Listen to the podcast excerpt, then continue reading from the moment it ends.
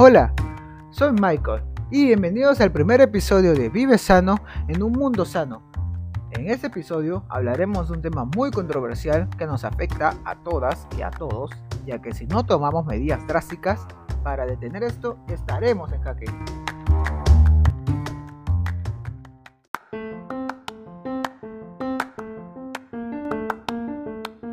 Algunos se preguntarán, ¿por qué estaremos en jaque? Bueno, muy buena pregunta. Esto es debido a las malas acciones que cometemos constantemente en nuestra vida cotidiana.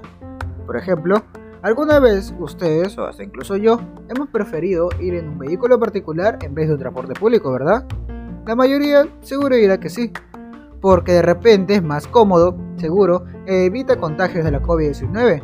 Hasta yo pienso lo mismo pero sin darnos cuenta ya estamos aportando con un simple acto inocente al aumento del CO2. Algunos de repente no sabrán qué es el CO2. Bueno, se los explico muy brevemente. El dióxido de carbono, más conocido como CO2, es un gas incoloro, denso y poco reactivo. Forma parte de la composición de la tortósfera, capa de la atmósfera más próxima a la Tierra. Su ciclo de naturaleza está vinculada al del oxígeno, y con esto nos preguntamos, ¿qué tan malo es el CO2? El CO2, bueno, relativamente, no es un tóxico, en el sentido de daño o envenenamiento por inhalación, ya que realmente es un gas que los seres vivos exhalan en su respiración. El CO2 produce el desplazamiento del oxígeno y en concentraciones altas de más de 30.000 eh, partes por millón pueden producirse asfixias. Con esta definición de qué es el CO2, volvemos al principio. ¿Cómo solo por usar un vehículo particular contaminamos el medio ambiente? Bueno, es muy fácil de explicar, ya que en un vehículo particular caben en general 5 a 8 personas, dependiendo qué tamaño tenga el vehículo. Pero en un bus de transporte público caben entre 30 y 40, dependiendo del tamaño del bus.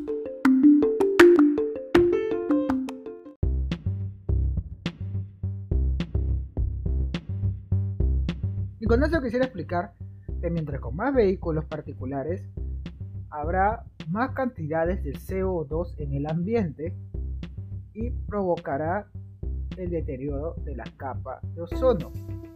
Seguro se preguntará, ¿qué consecuencias nos trae el deterioro de la capa de ozono?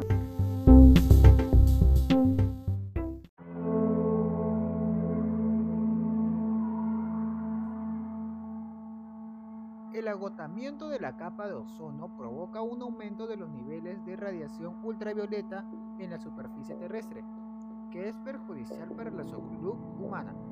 Entre los efectos negativos se incluye el aumento de casos de determinados tipos de cáncer de piel, las cataratas y los trastornos inmunitarios.